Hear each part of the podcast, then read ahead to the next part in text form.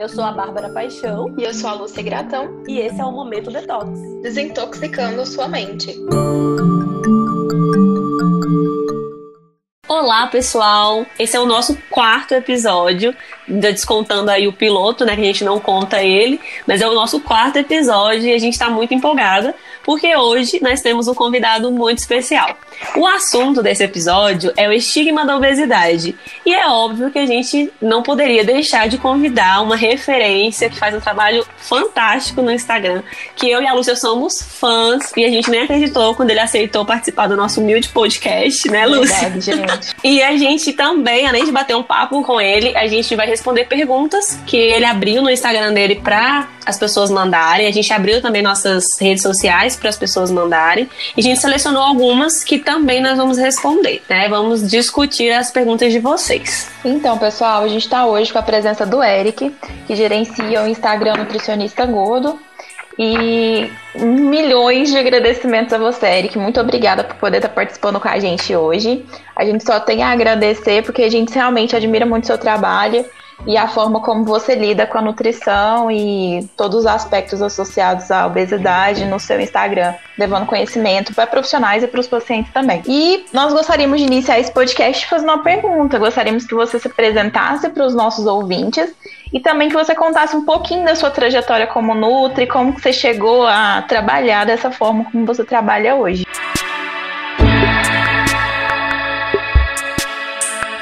Bom, primeiro e antes de mais nada, muito obrigado. Eu que tenho que agradecer a oportunidade de vocês me darem voz, me ajudarem, né? Como eu sempre falo, no meu Instagram não existe seguidor, no meu Instagram existe colaborador, porque é urgente, é necessário essa coisa de olhar para a pessoa gorda. Nós vamos explicar isso com respeito.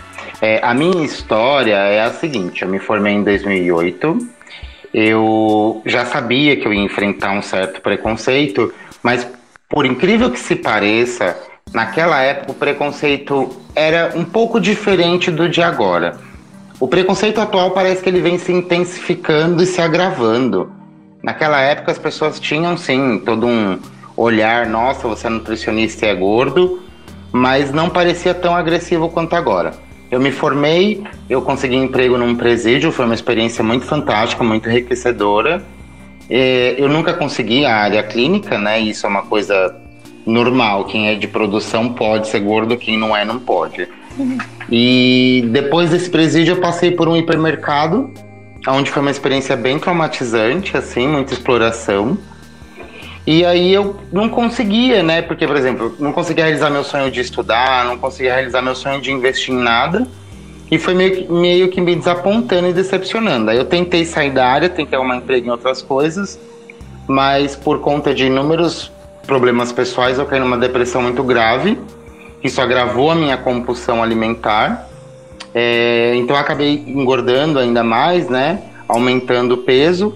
E eu fiquei muito, muito, muito mal mesmo. Tentei suicídio, inclusive. E nesse período foi quando a minha mãe até falou: Olha, Eric, acho que a saída é você recomeçar. Alguma coisa a gente precisa fazer. E aí ela começou a me incentivar a procurar bariátrica, então hoje eu tenho bariátrica. É, depois que eu emagreci 70 quilos, eu volto para nutrição, eu continuo recebendo esse estigma, né, de que ainda estou gordo para ser nutricionista. Então, eu tava no Instagram e um colega colocou que as pessoas gordas têm que parar com desculpa para não emagrecer. E eu pensei em tudo que eu passei e aqui para vocês eu tô contando assim absurdamente resumido.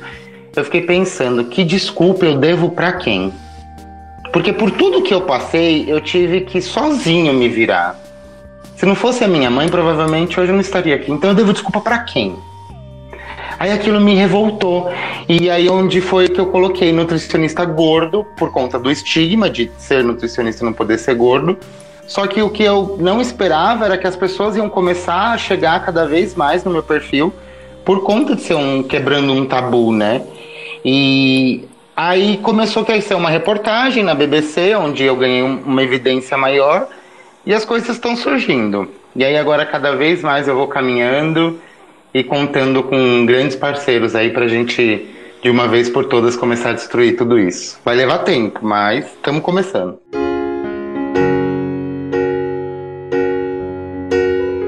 É um trabalho de formiguinha, mas a gente consegue. Aô.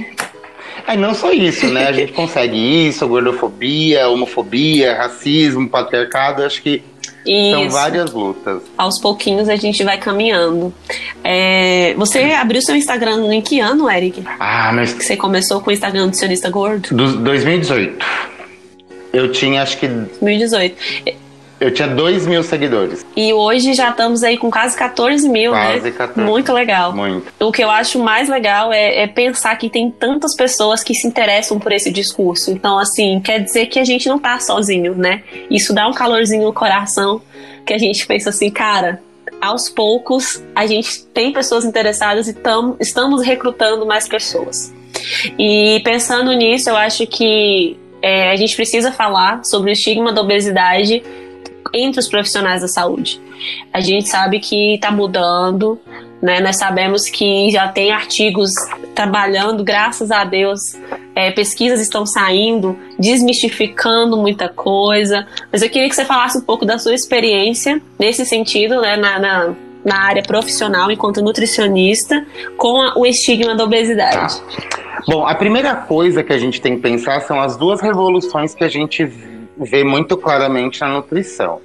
No início da década de 2000, a gente vê muito forte a questão da funcional, e agora, né, nesse início dessa primeira década, dessa no início da primeira década, né, seria, não sei se estou falando errado, que entra comporta Isso. comportamento alimentar.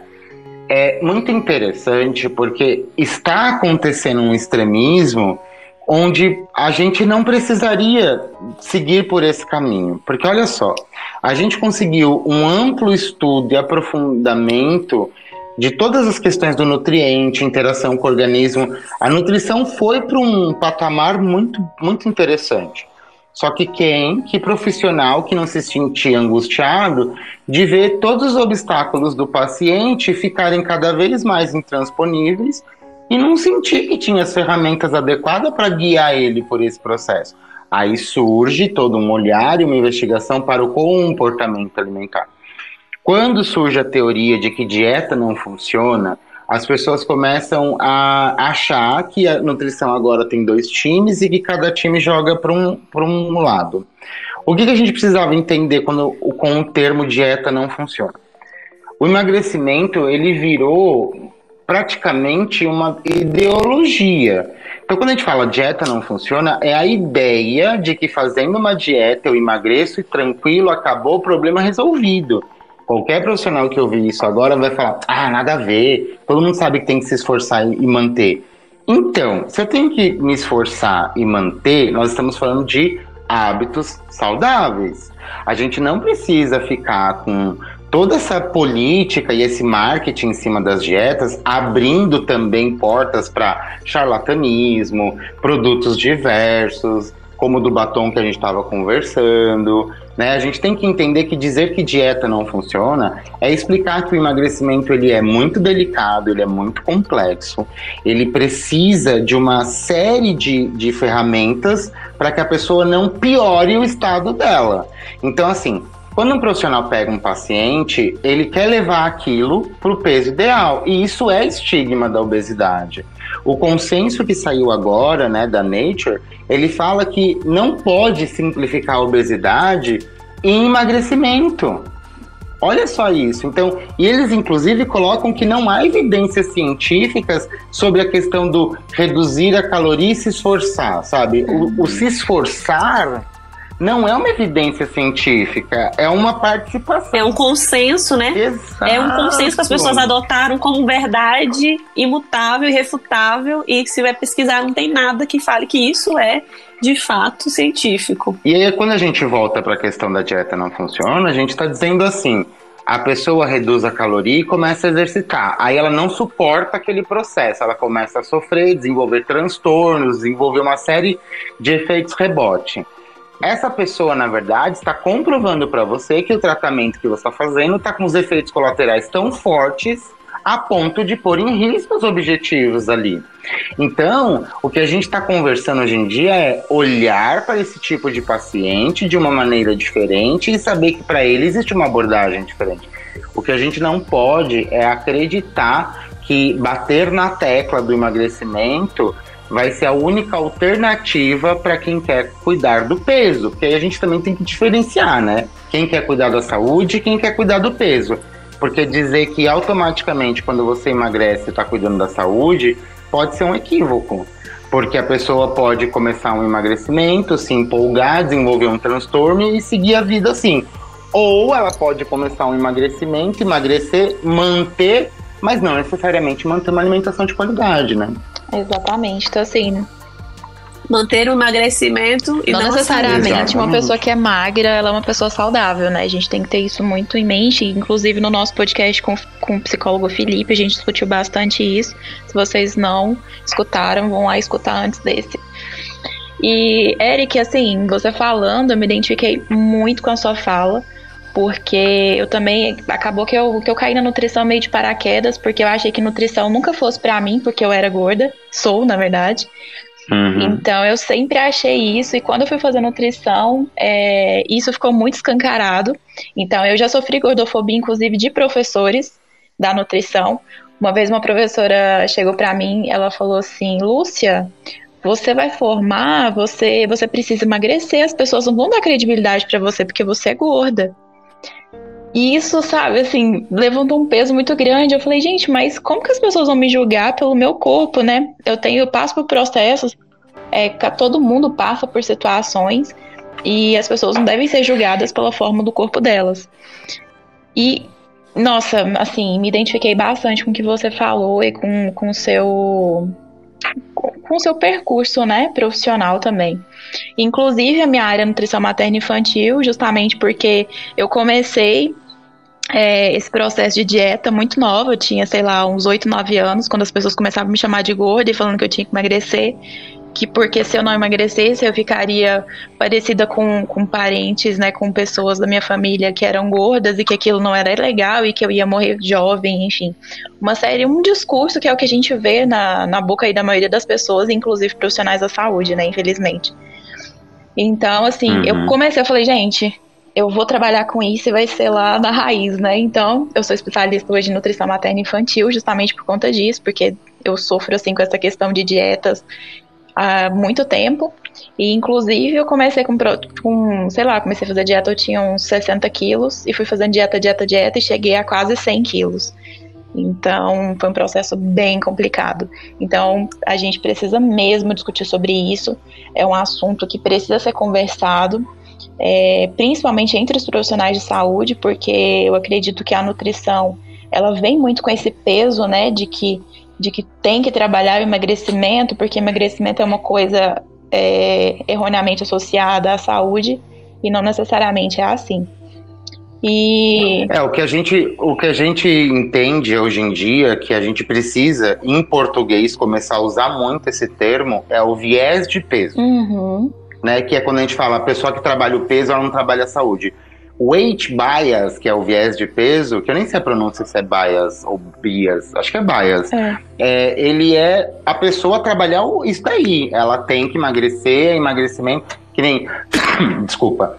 Quando saiu minha reportagem, colegas nutricionistas colocaram assim: ah, é o mesmo que num dentista de dente podre, Ai, nossa, começou a militância, começou o mimimi para atrair paciente, mas vamos falar real? Essas artérias tudo entupida de gordura. E assim, eu comecei a ver uma crueldade, eu comecei a ver uma atrocidade nos comentários que eu falava: como pode esses profissionais acharem que isso é motivar a pessoa? Então eu ataco ela eu ofendo ela e hoje a gente tem livros aí como Tirania das Dietas explicando que isso é uma estratégia para ganhar dinheiro, sempre foi. Então eu ataco essa pessoa, eu ofendo essa pessoa para ela se sentir motivada a mudar. Uhum. Não, desculpa. Se esse tipo de coisa funcionasse, presídio não existia mais, então, né? Porque todo mundo ia sair de lá PHD em alguma área de, de conhecimento. Todo sentido. É. Todo sentido. Fato.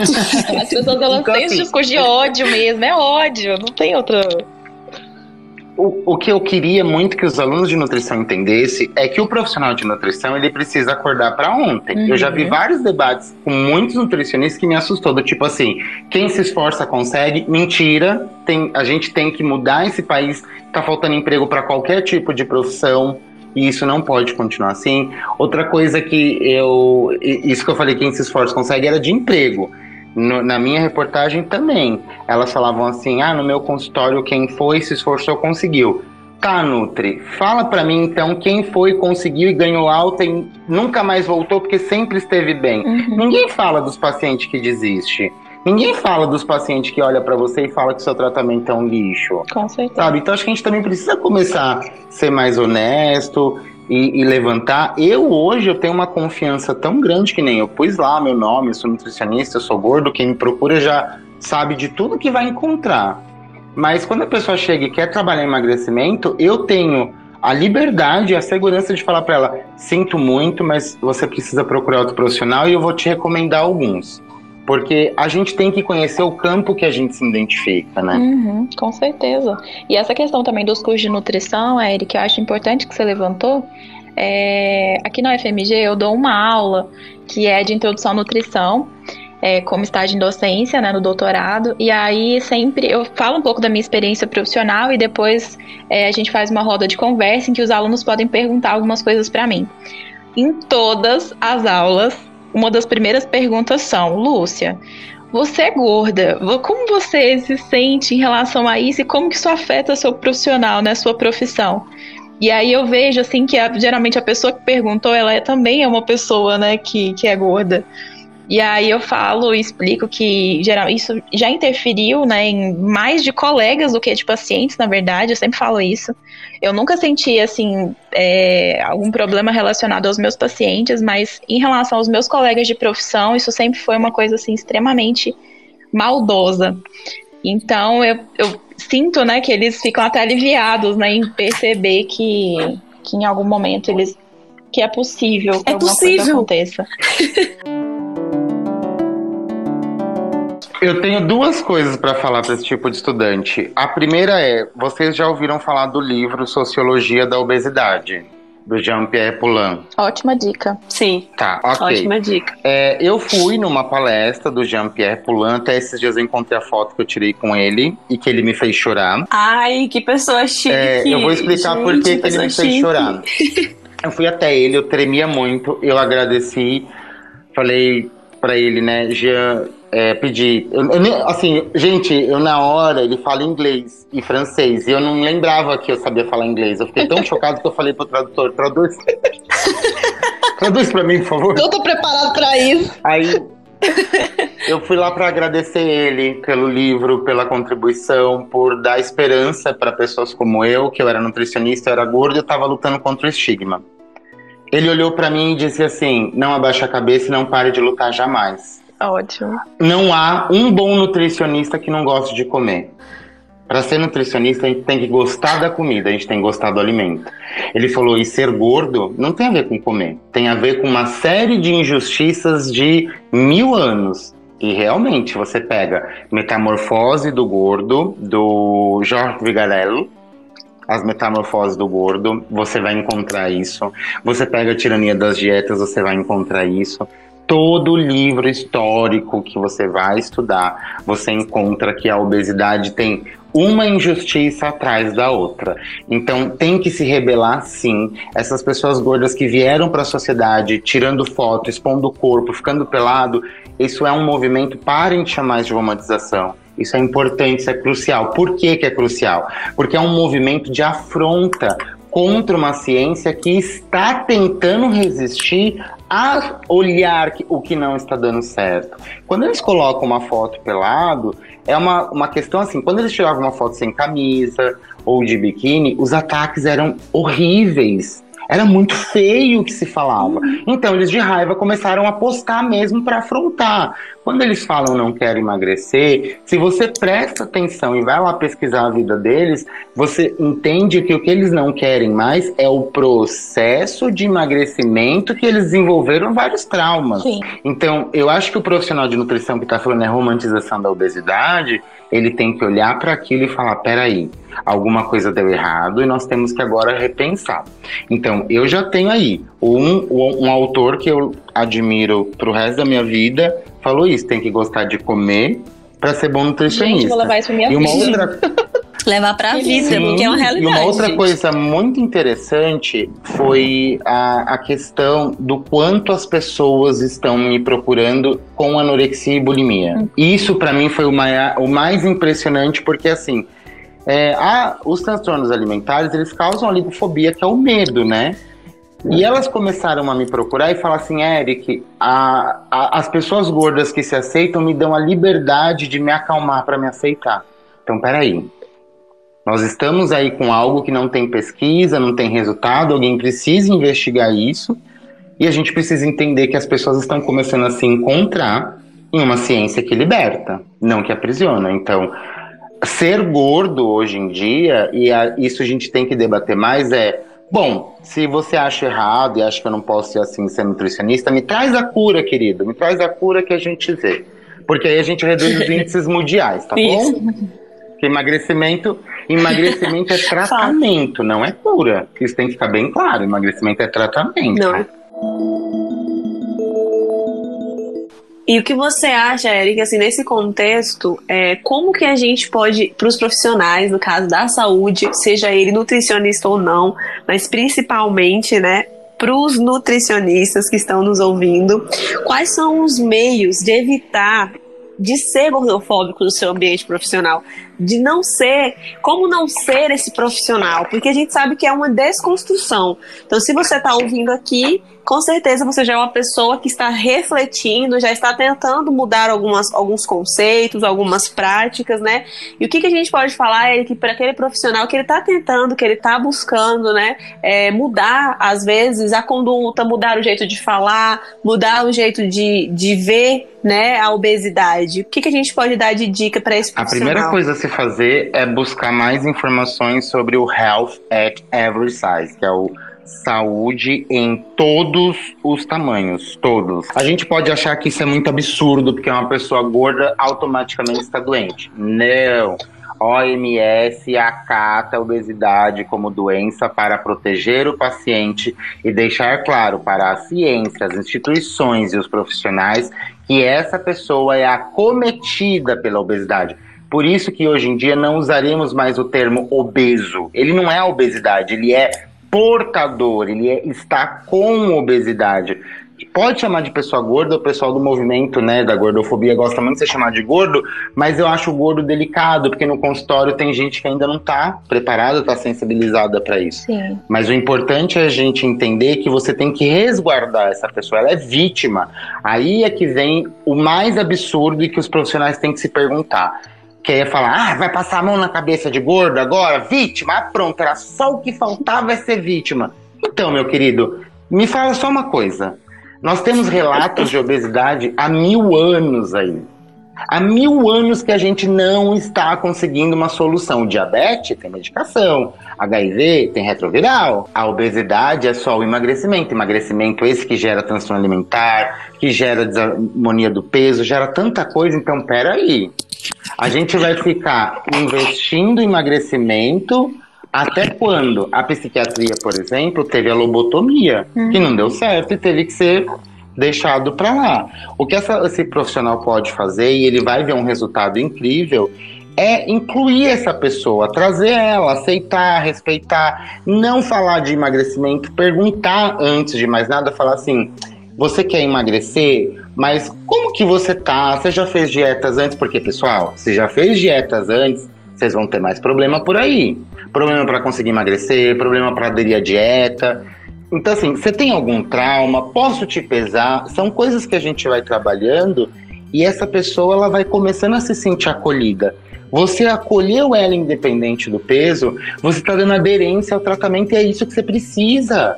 Você não precisa que alguém vá no seu consultório para você xingar ele e ele provavelmente não voltar. Não é muito melhor qualquer pessoa de qualquer tamanho no seu consultório se tratando, se cuidando, fazendo de tudo para ficar melhor do que uma pessoa que não procura ajuda nenhuma porque não aguenta mais ser maltratado?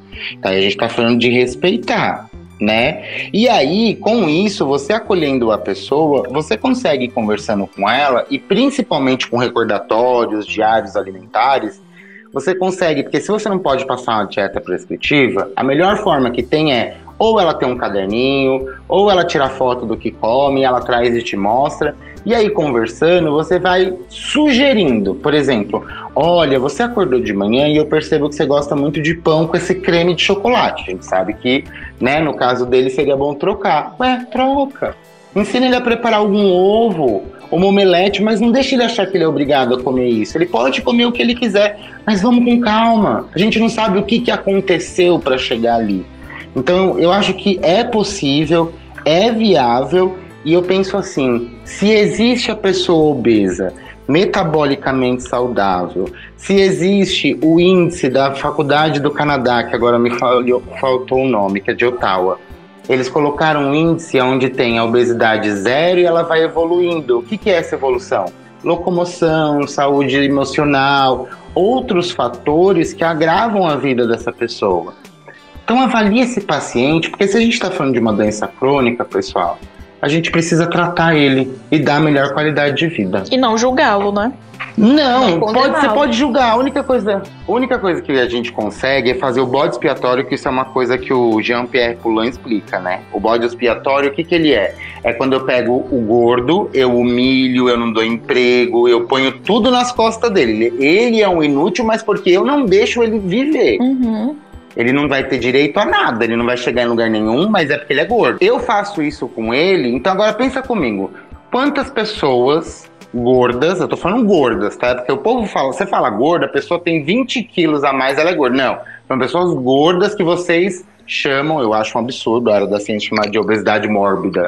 Não sei se ainda usa esse nome. Ah, usa sim. E aí. Ah, Alguns profissionais não usa mais, graças a Deus. Muito. Mas aí, é, profissionais não, falam, mas assim, na ciência não é mais aceito, né? Você não lê mais nada. Muito ainda. Já não usa mais. Ixi, é. falam então, demais. O gordo maior, Sim. né? O, uhum. Ou obeso 2, obeso 3. Obeso não, desculpa, ó, tá vendo? Como a gente é. A pessoa com obesidade 2, com obesidade nível 3, é, a gente tem que entender o seguinte. Se eu não dou nada a ela e acuso ela de ser culpada, peraí. Então eu estou gerando medo. Medo nela? Não, nela eu estou gerando o desejo de desistir de viver, ok? O que eu estou fazendo com essa pessoa é usar ela de exemplo para conseguir o que eu quiser de quem tem medo de engordar. Uhum. E se você começar, se esses alunos começar a conversar com os endócrinos, eles vão começar a perceber, tem alguns endócrinos que já perceberam isso, que existe todo um mercado que investe em quem tem medo de engordar, porque esse paga qualquer valor. Esse movimento 6 bilhões, mais ou menos, que emagrecimento gera lá nos Estados Unidos. Então, é uma coisa assim, é, tão surreal, porque eu estou prejudicando a vida de alguém para ganhar dinheiro. Né? Então, a partir do momento que a gente entender que quem estimula, que o povo fala assim, ah, mas vocês estão romantizando a obesidade, vocês estão incentivando, estimulando. Olha, você tem que pensar em questões de é, política social, pensar na questão da qualidade e da, do acesso que nós estamos tendo de alimento, o acesso que nós estamos tendo de nos movimentar, né? É, a gente vai ter o Combracas agora aí, né, meninas? Uhum. Vai ter a vai reapresentação dele. E aí o que que acontece? Gente, vocês precisam, nem que seja só a primeira palestra. A primeira palestra eles vão explicar o mapa da obesidade, todos os fatores envolvidos e a palestra que eu achei a mais incrível do universo pro resto da minha vida, que é de ambientes alimentares. Acho que a palestra de ambientes alimentares, ela traz uma resposta do quanto não é possível a gente incentivar a obesidade quando se ama, sabe? Porque é tanta coisa que a gente tem que tomar cuidado, mas tanta coisa. Ah, é, gente. Inclusive é o tema de estudo da Lúcia. A professora Larissa Loures. E a minha co-orientadora também palestrou no Cumbracas, falando um pouquinho sobre ambiente alimentar também, a professora Milene. E são duas queridas que em breve nós traremos aqui também para conversar um pouco com a gente, eu espero. Então, assim, realmente é um tema que a gente precisa estudar bastante. É, só reforçando o que o Eric disse, a reapresentação do Combracas, que é o Congresso Brasileiro Online de Comportamento Alimentar, Alimentação e Saúde, ele vai ser dia 20, do dia 25 ao dia 28 de maio. Nessa semana ele é totalmente gratuito.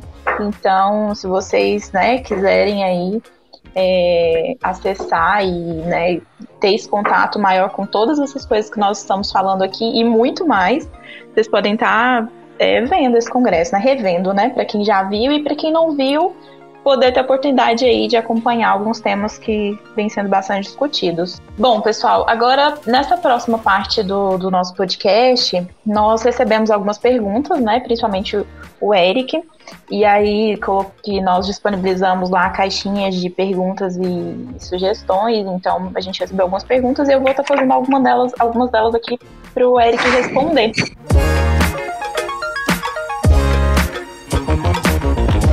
A primeira perguntinha, eu não vou identificar as pessoas, tá? Então, eu vou falando aqui, ó, a gente, nós selecionamos algumas perguntas. E a primeira delas é o que os Nutris falam sobre a pessoa aceitar ser gorda, mas a obesidade também ser risco para a doença. É, mas assim, só para responder essa pessoa é o seguinte. Obesidade é uma doença, mas a pessoa tá viva. Se, se eu, se, se é como eu disse, se o diabetes tem a insulina se outras doenças têm o seu tratamento, a gente tinha até agora o tratamento para a obesidade sendo emagrecimento. Hoje a gente tem ferramentas para ajudar quem está comendo e não está se sentindo bem, quem está comendo e está preocupado porque por inúmeros fatores, pode ser pelo peso, pode ser por outros, a gente tem ferramentas para ajudar essas pessoas a terem qualidade de vida. O que a gente precisa, de uma vez por todas, é parar de achar que nutrição é sobre peso, que nutrição é sobre emagrecimento. Pessoal, vamos lá. Josué de Castro surge para ajudar com a fome. O nutricionista hoje ele quer fazer o povo passar fome, não, não é? Não é. Quer sofrer. Fome. A gente, o que a gente tem que entender é que as pessoas querem comer e tá difícil. Tá difícil porque o alimento tá ruim, o acesso tá ruim, a vida tá tá super agitada. Então, cara, você pode conversar sobre comida, sobre receita, você pode tratar essa pessoa de tantas formas que você vai se sentir mais leve e melhor. E assim, né, Eric, a gente tem que lembrar que o nutricionista, ele é um profissional da saúde.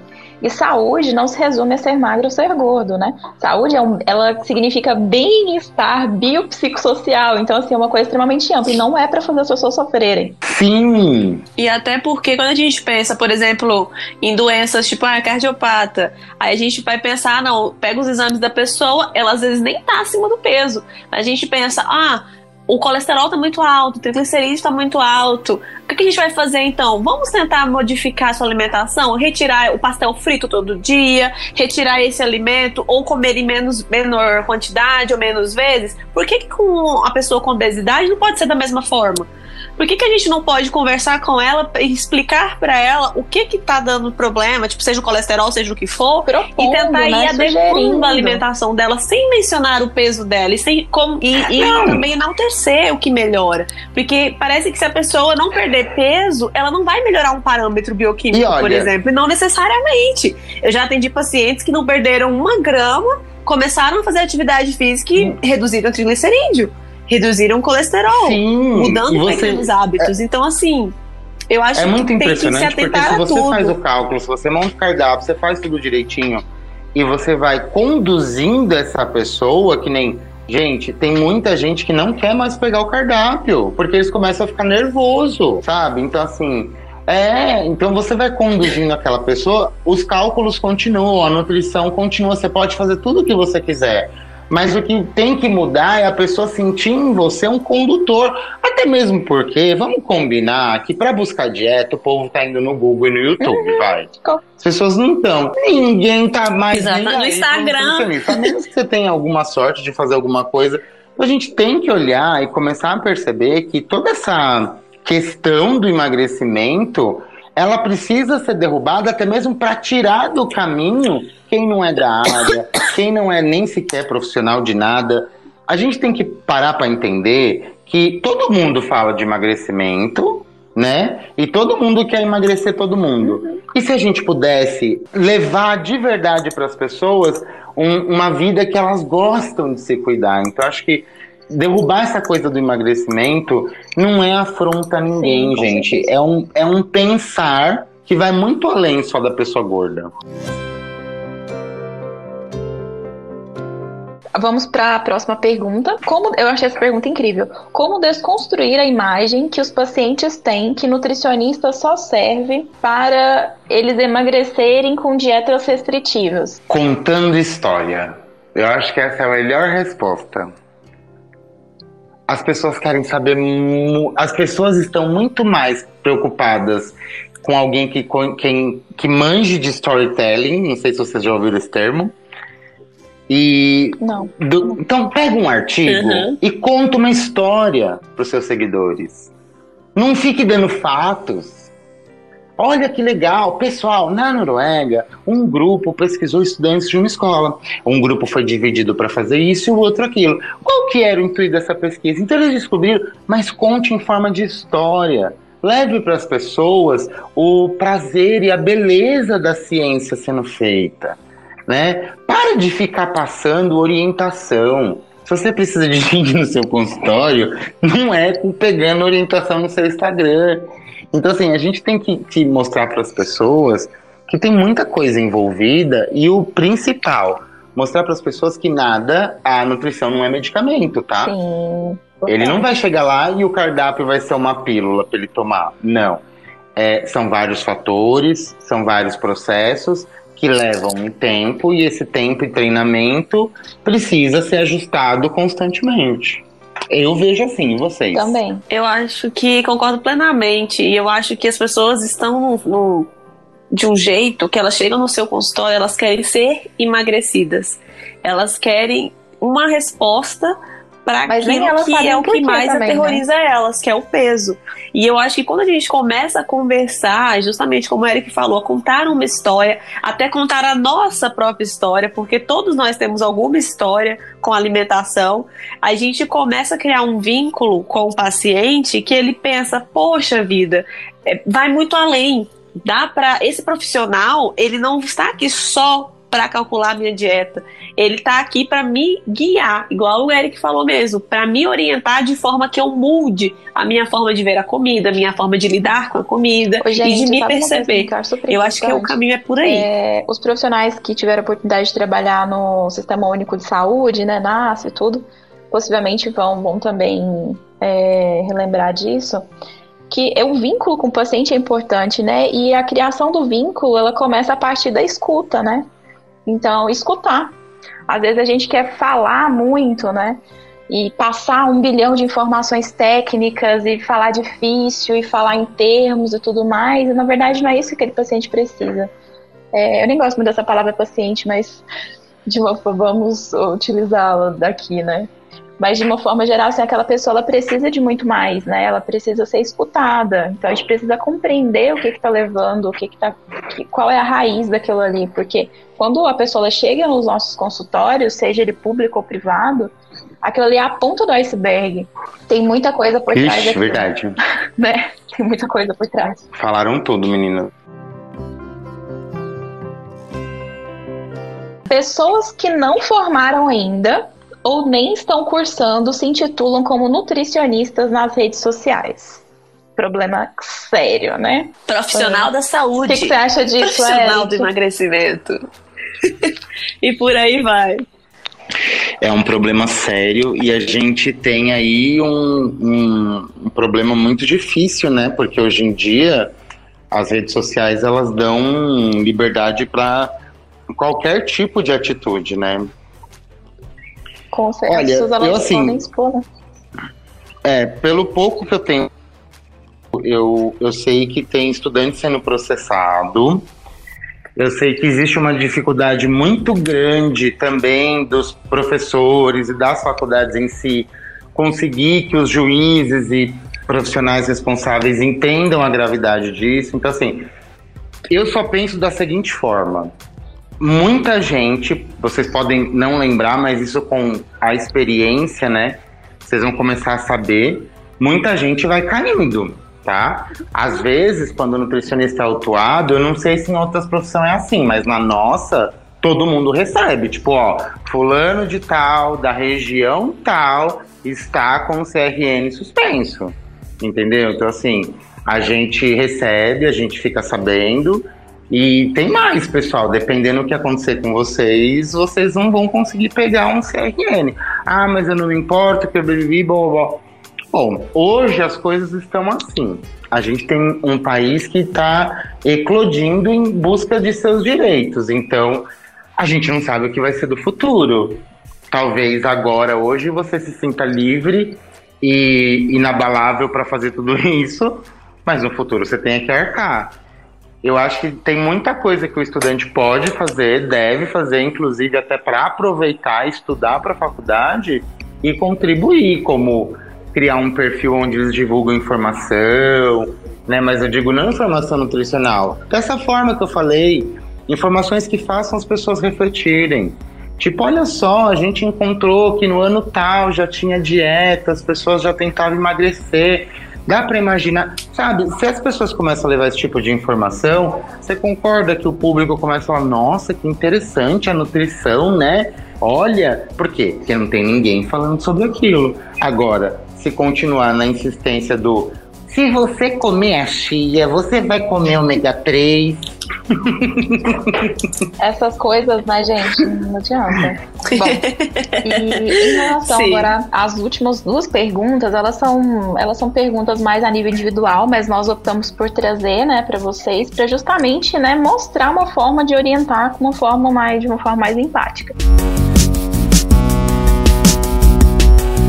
Então, a primeira questão é compulsão alimentar quando em estresse? A pessoa pergunta. E a outra pessoa pergunta assim: açúcar todo dia, tipo no cafezinho, um bolo à tarde ou, a sobreme ou uma sobremesa faz mal à saúde? Como que você orientaria, Eric, essas pessoas, né? Olha, eu sempre converso com as pessoas assim, ó. Açúcar faz mal, mata, é gravíssimo, né? Eu não uso, eu não uso o termo vicia mais que cocaína, porque eu morro de medo das pessoas irem na boca de fumo, porque eu falo, daqui a pouco a pessoa vai lá, né? Vai cheirar açúcar. É, não, porque já que é pior que cocaína, né? O outro pelo menos não engorda. Olha, olha o perigo. Então, o que que acontece? Eu, então... sempre, eu sempre gosto de começar com um discurso é terrorista. Verdade. Porque assim, de verdade, agora falando sério, o açúcar, para mim, o mais assustador dele é o quanto ele destrói a ruim nos dentes. É muito rápido. Tanto, tanto que a história da odontologia, eles comentam que nem se sabia, né, muito o que era cárie antes do açúcar. Depois do açúcar não se sabia mais o que era dente, mais ou menos assim. Então, assim, eu sempre começo com esse discurso terrorista e falo pra pessoa, e aí, você tá se sentindo bem? Aí a pessoa ajeita, né, do tipo, eu vou conseguir. Aí ela fala, é, faz mal, né? Não pode. Eu falo, então, e você, quantas vezes na sua vida você conseguiu ficar sem total só por causa desse discurso? Aí a pessoa já dá uma murchada, né? Aí eu falo assim. Boa estratégia. Então. então, que tal se a gente parar pra refletir que a gente gosta, que é gostoso? Então a gente tem que tomar cuidado, né? Tem que ter consciência. Por exemplo, chá Chá não precisa de açúcar. Café. Quando você experimenta ele sem açúcar, você vai aprendendo sobre paladar. Aprender sobre paladar é importante. Por quê? Com a quantidade de alimentos ultraprocessados que a gente está consumindo, nosso paladar está se perdendo cada vez mais. Uhum. Então, tirar o açúcar, que nem hoje, é, eu até postei no Twitter esses dias assim: as receitas de bolo não precisam de duas xícaras de açúcar. E, gente, não tem nada a ver com caloria, não tem a, tem a ver com sabor. Você pega um bolo, faz com duas xícaras de açúcar e faz um bolo com uma xícara de açúcar. Ele dá certo, fica fofinho e você tem um sabor muito mais suave. Então, eu trabalho a questão do paladar. Porque as pessoas falam, o ah, açúcar vicia. Não, não é que vicia. É que doce é gostoso, as pessoas estão comendo na hora errada e principalmente na hora de descansar. Então, assim, a pessoa chega do trabalho, ela tá cansada, ela pega um chocolate, ela vai comer. Você concorda comigo que, estando com fome, comendo um chocolate, o corpo dela não vai reagir do nossa, estou satisfeito, sinto-me alimentado. Não, as reações começam a dar errado. Então, assim, eu não, não entendo por que, que as pessoas vivem no faz mal ou não faz. A gente tem que viver no posso manter essa qualidade ou é importante repensar isso daqui. Ótimo. Isso, muito bom, muito. Eu acho bem legal isso também. Eu trabalhar com essa questão de fazer a pessoa pensar e refletir sobre aquilo. Porque assim, tem pessoas também que ela, ela precisa tomar esse, esse açúcar nesse cafezinho todos os dias, né? E às vezes esse uhum. é o único uhum. açúcar que ela vai, cons vai consumir durante sim, o dia. Sim. E, enfim. Então, aí, tudo depende. Aí volta, volta aquela questão, né? As pessoas ficam perguntando, ah, mas às vezes a gente começa a responder. Aí que não responde agora. Aí você falou, às vezes ela toma. Vamos porque ela fosse, você fosse a paciente e falar, mas Eric, eu tô perguntando porque eu tomo café de manhã e eu preciso dele com açúcar e é só esse café. Pronto, você já descobriu que ela tá dentro das recomendações. Isso. Não, e sem contar que recomendação zero, né? Porque eu fiquei sabendo que agora não pode nem um grama de açúcar. Eu falei, da onde saiu isso? Meu Deus. É os formatos no WhatsApp. Aí lascou, Ah, menino. bota a mão no meu porque doce de leite gente... pra você ver só. Não, porque a gente pensa também ah, amo doce de leite também. Ah, é meu ponto fraco, viu, Eric? E a gente pensa assim, quando a gente para pra pensar no emocional da pessoa, porque às vezes tem uma memória afetiva, tem uma coisa. Não é que o café sem açúcar a pessoa não consegue tomar. Às vezes ela até já tentou e gostou, mas ele não Exatamente. trazia a sensação que ela queria ter tomando aquele café. Às vezes o café com açúcar tem o gostinho, sei lá, eu, sei lá, eu moro em outro país e a minha mãe fazia esse cafezinho para mim com leite, com açúcar, ou um leitinho com açúcar caramelizado. E quando eu estou estressado, eu gosto da sensação, da lembrança desse cuidado. Então a gente tem que investigar, né, antes de mais nada, qual que é a relação emocional que a pessoa tem com aquele, com aquele açúcar, com é. aquilo às vezes a pessoa nem sabe disso, né? E às vezes ela fica tão triste porque ela tirou um alimento ou reduziu drasticamente, porque, né, o terror oh. aquele alimento, e ela nem sabe porque ela tá tão triste. Às vezes é por causa da todo o relato, Bárbara. Saiu da Bárbara, eu estou aqui. Até emagreceu, né? estou com dó do exemplo que você deu. Hã? Eu nem sei se é uma pessoa real, mas eu tô com dó. É porque foi real. Foi, de uma, foi uma paciente minha. Foi uma paciente minha. Oi, gente. Então você pode ter dó. Foi real. eu quase chorei ótimo. com ela, sabe? Peguei na mão e falei, meu Deus. Pode tomar, minha filha. Não, e a gente, a gente tem que entender as alquimias das coisas, né? Se você tomar um chá de hortelã, de camomila, de cidreira sem açúcar, é uma delícia, vai que vai. Uhum. Mas pega um chamate sem açúcar, gente. Quem é que sabe? Ai, gente. Meu Deus, chá, chá preto. preto. Então, aí o chá preto se pinga um leite. Então, acho que a gente precisa. Aquilo que o Pulan falou sobre gostar de comer é essencial. Eu não sei, eu fico imaginando, eu acho que as faculdades vai ter que pegar um nutricionista no primeiro ano atender, pesar, tirar medida e dar o cardápio. E falar quem não seguir esse cardápio vai perder nota. Boa. Excelente. Vocês não querem ser terrorista? Então vamos fazer terror aqui, entendeu? Aí, professores Excelente. dos cursos de nutrição. Eu acho que isso é uma boa estratégia. Segue aí agora. Já pensou, professor, entrando na classe? Classe, olha Fica só, trouxe cardápio novo, low carb esse mês. Eu quero só ver voando cadeira, o né, povo com fome. O Eric, pior que a gente, assim, Oi. a gente tá falando aqui brincando, mas assim, gente, é muito sério o que acontece nos cursos de nutrição e tem vários estudos mostrando que o curso de nutrição, ele é um dos cursos com maior índice de transtorno alimentar. Isso sim, uhum. realmente acontece, as pessoas elas já entram no curso com, com esse com essa ideia, né? Isso é bem sério.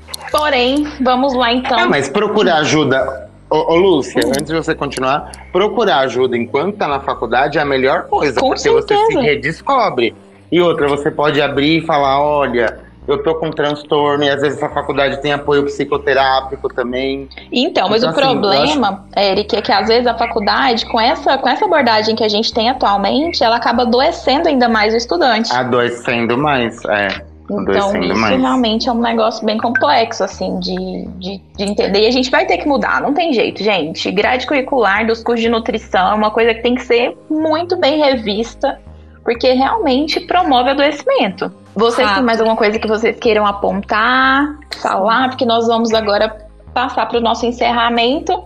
Eu só quero, eu só quero dizer assim que olhar para essa questão do, do dietas não funciona uhum. com um diferencial de entender que é, a, o que a população tem que entender é que emagrecimento é complexo, tem efeito colateral E se for para mexer no peso, tomar todo o cuidado do mundo, que uma vez que você mexe, você pode desencadear coisas que não precisavam acontecer.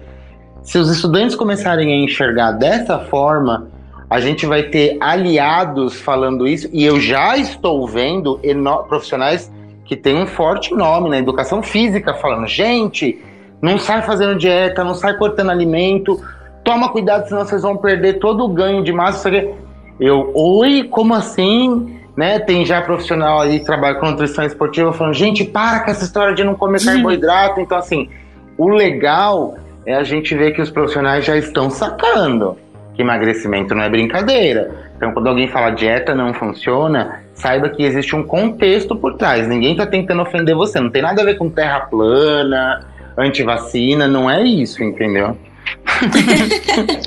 Eu acho que é bem por aí. É, é, fico feliz de ver que vários profissionais, assim, hoje eu escuto mais, eu vejo mais colegas me questionando no sentido de querer entender, sabe? De, ah, mas como é isso? Tem um, que livro você recomenda, Bárbara? Você acha que isso aqui é legal e tal? E eu vejo que a pessoa ela tá abrindo a cabeça para uma desconstrução do que ela acreditava. E eu fico feliz com isso, porque antes, quando eu comecei a, a a, pensar, a falar sobre isso, a estudar sobre isso, eu não tinha com quem trocar ideia, vamos assim dizer, né? Porque eu, eu ouvia muita crítica e a pessoa falava, nossa, agora você vai ser dessas que defende obeso que defende gente gorda. E então, assim, vai tirar, vai passar pano pra preguiça. Então eu via muitas essas coisas. E hoje não. Eu já vejo que tem mais e mais profissionais começando a entender. Porque tá acontecendo, eu acho que no mundo todo, né? Em todas as áreas. Aos poucos está mudando. E eu fico muito feliz com isso.